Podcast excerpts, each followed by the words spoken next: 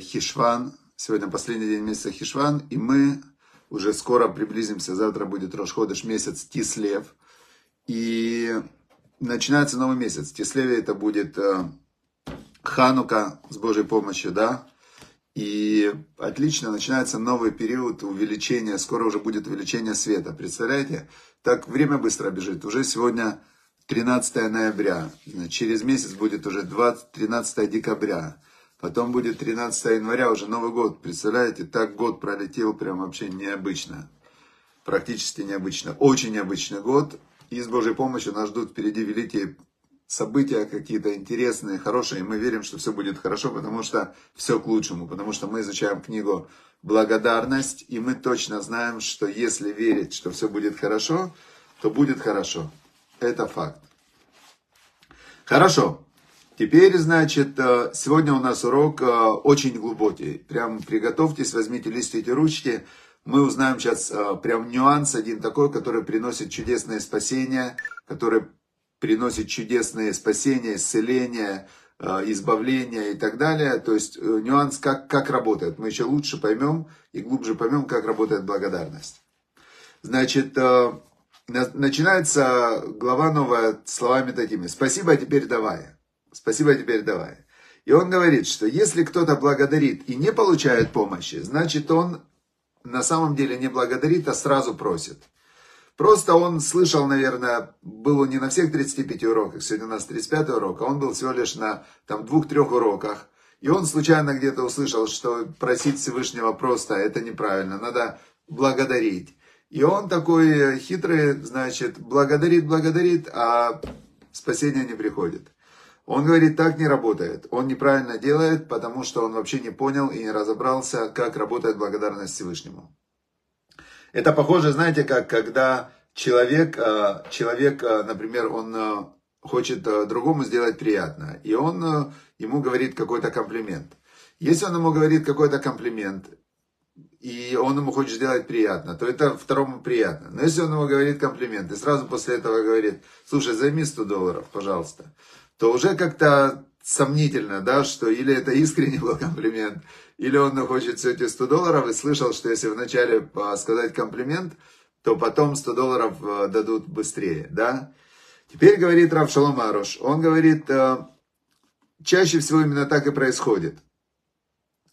Поэтому человек не получает спасения.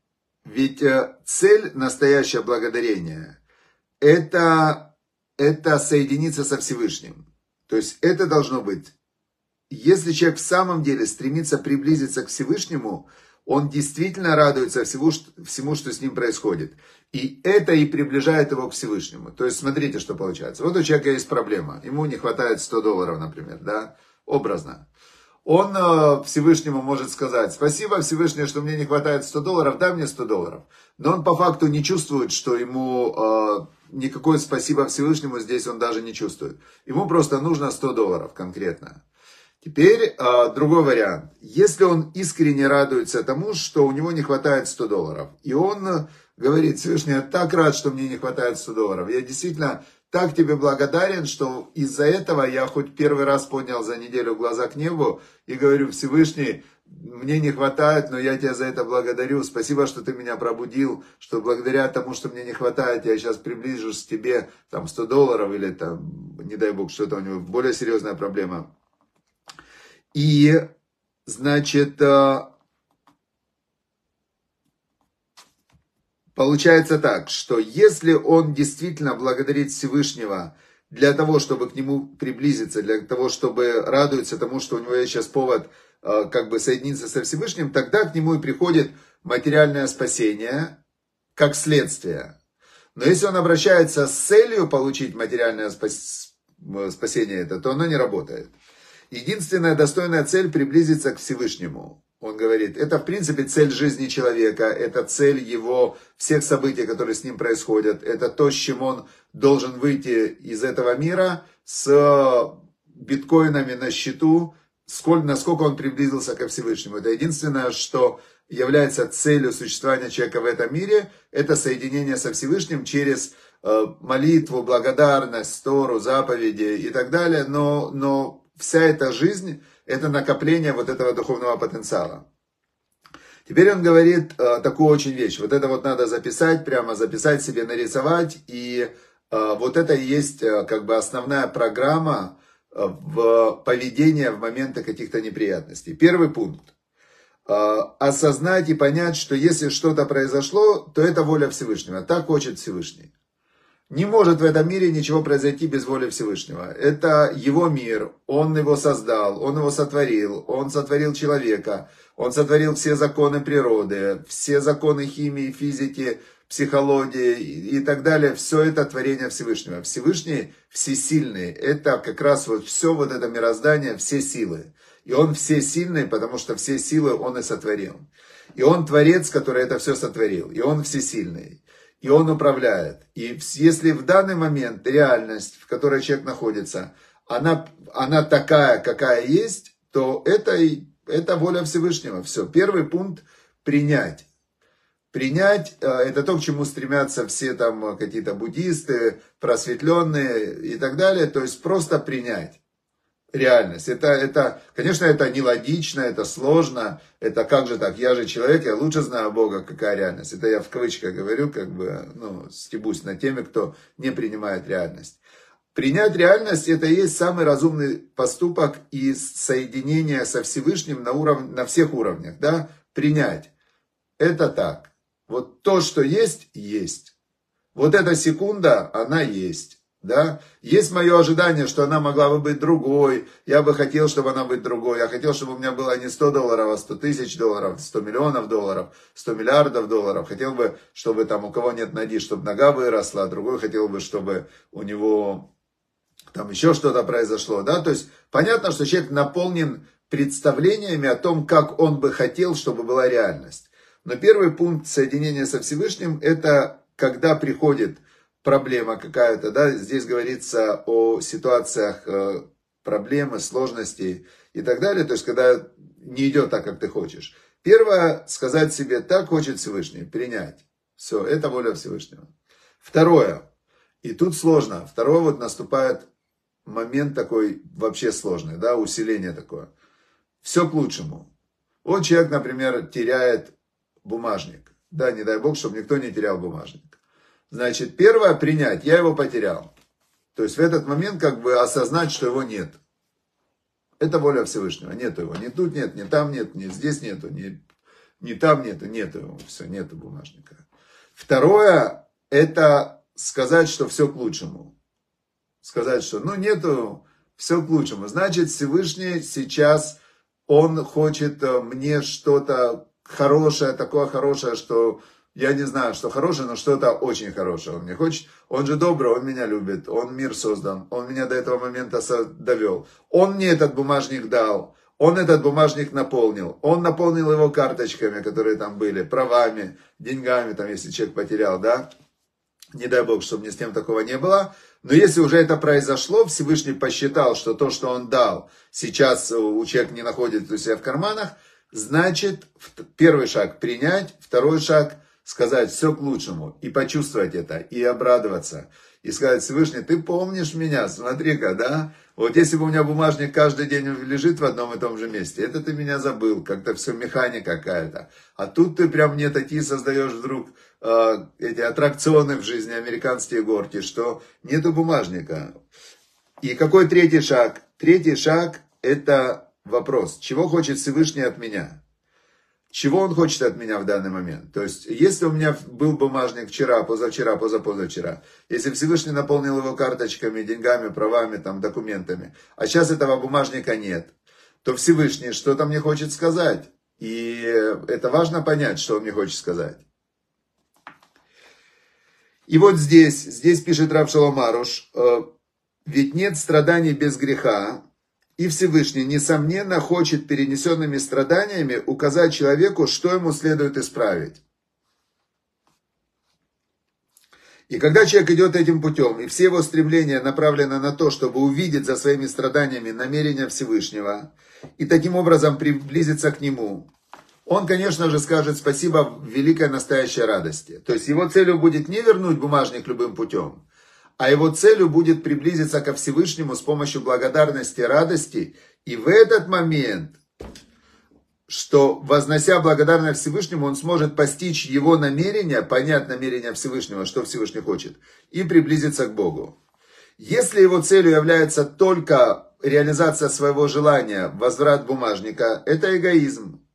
Если получение, только получение помощи, то есть вся благодарность, воспоминания Всевышнего, это только чтобы заставить Всевышнего сделать то, что ты хочешь. Всевышний может не сделать, у него свой план на каждого человека. Свой план – это чтобы человек приблизился ко Всевышнему. В этом план Всевышнего, чтобы дать ему вечную жизнь, чтобы дать ему возможность реализовать потенциал его души, которая пришла в этот мир. То есть Всевышний хочет духовного роста. Ему все равно, будет у тебя бумажник или не будет. Или духовный рост обеспечивается, когда у тебя был бумажник, каждый день благодарить, каждый раз руку в карман засовывать и говорить «Спасибо, Всевышний!»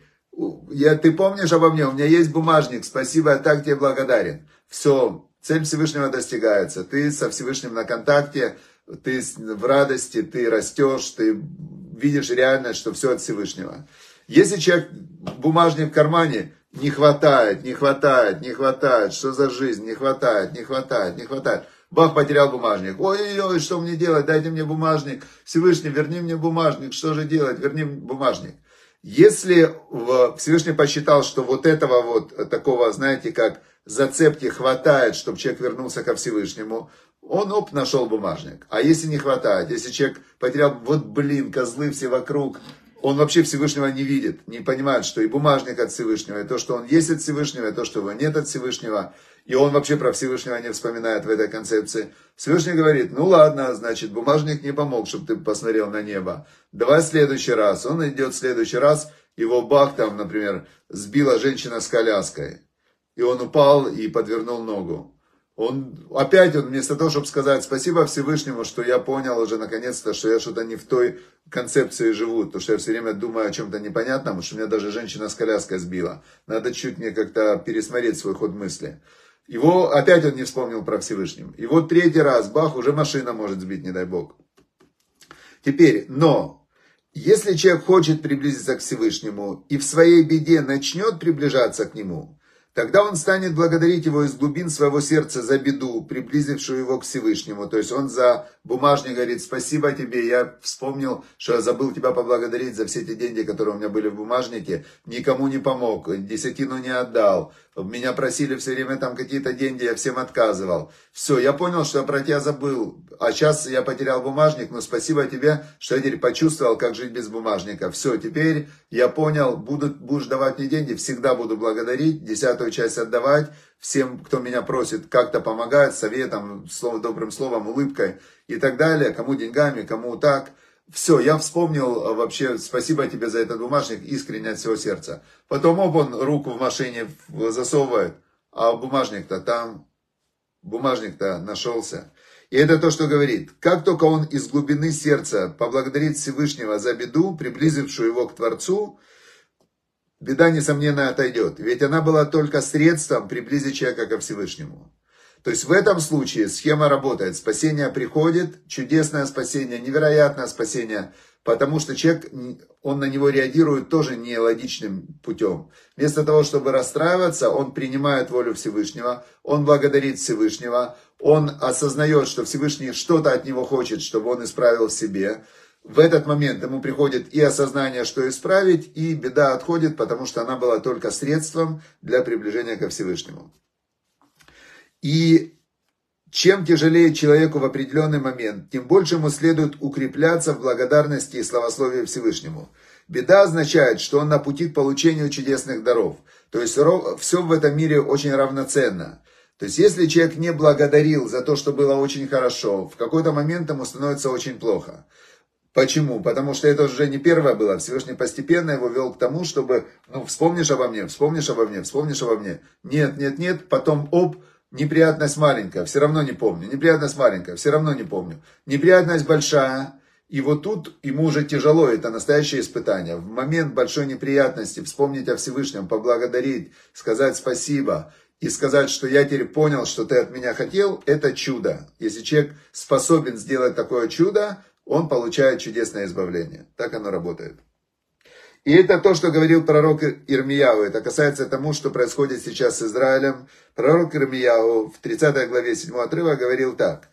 «Э, значит, э, это час бедствия для Якова, и в нем же его избавление. То есть Всевышний посылает бедствие Якову, народу Израиля, посылает бедствие в момент, когда народ Израиля забывает о Всевышнем.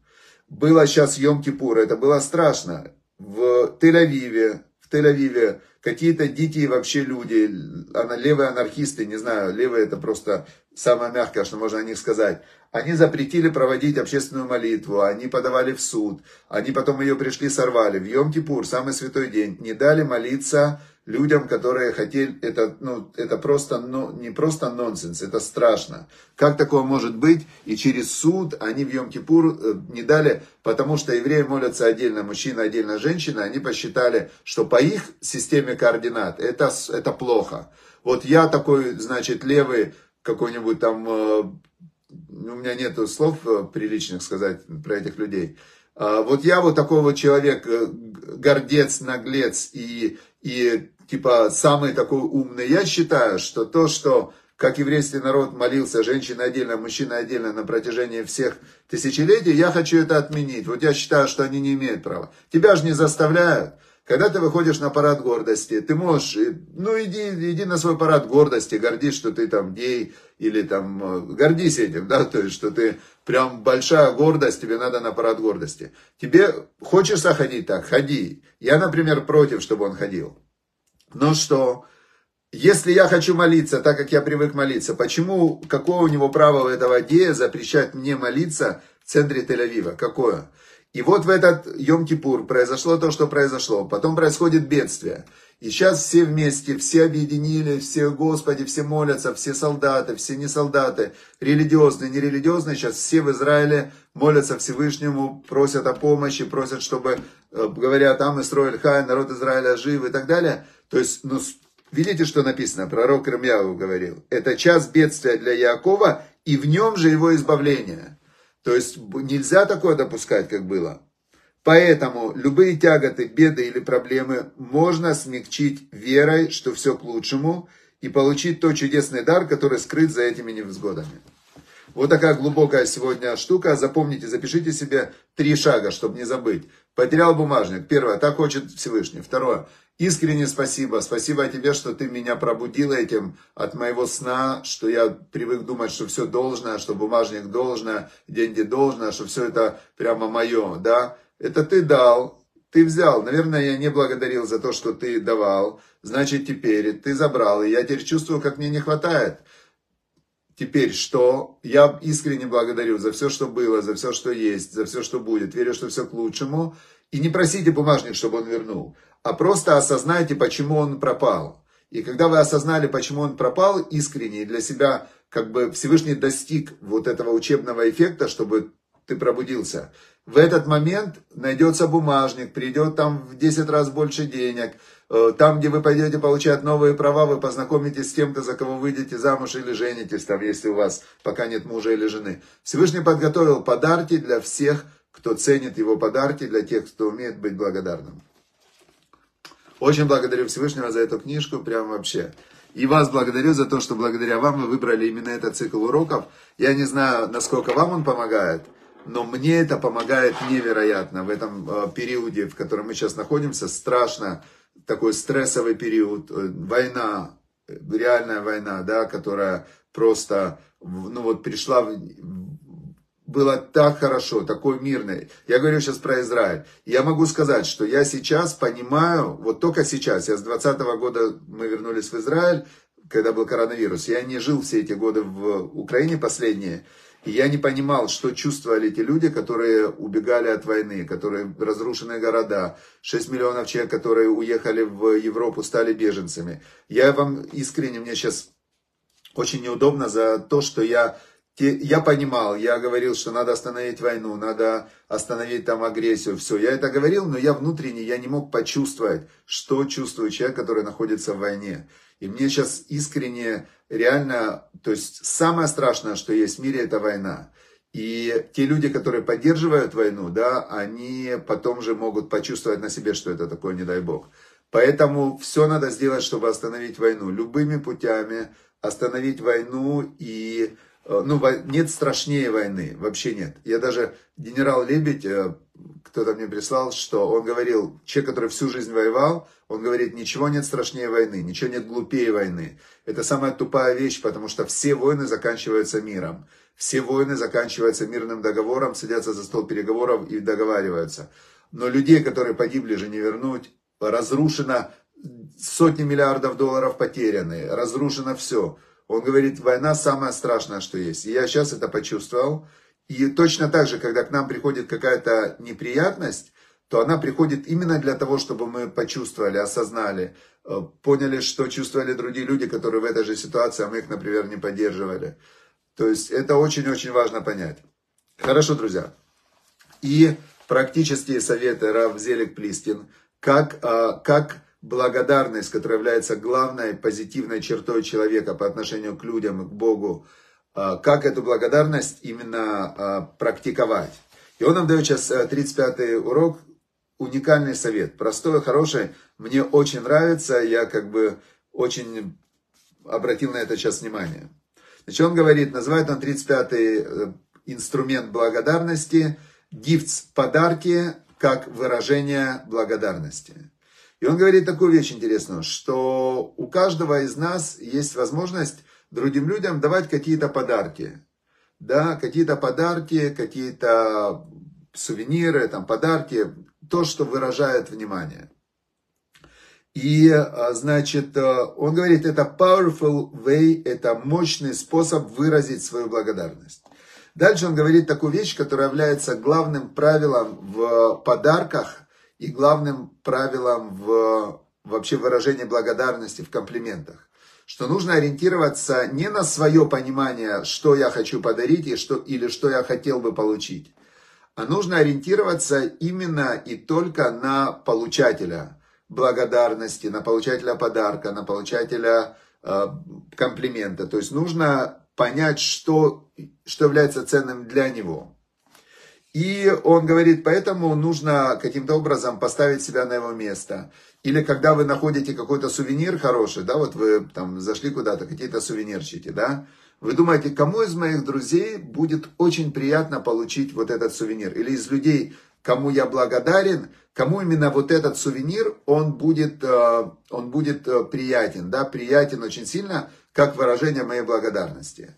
Приводит он также пример один человека, который был мастер в подарках, и он его спросил, а как вы стали таким мастером в вот этих подарках? Он говорит, это очень просто. Я как у меня есть привычка спрашивать людей, что они хотели бы получить как подарок, как сувенир. И когда я провел опрос там нескольких сотен человек, я начал понимать, что люди в реальности хотят. И это очень такая интересная тоже способ ориентироваться именно не на свое представление, а на вопросы, на опросы. Теперь, э, и он здесь пишет, что один из лучших подарков это книга.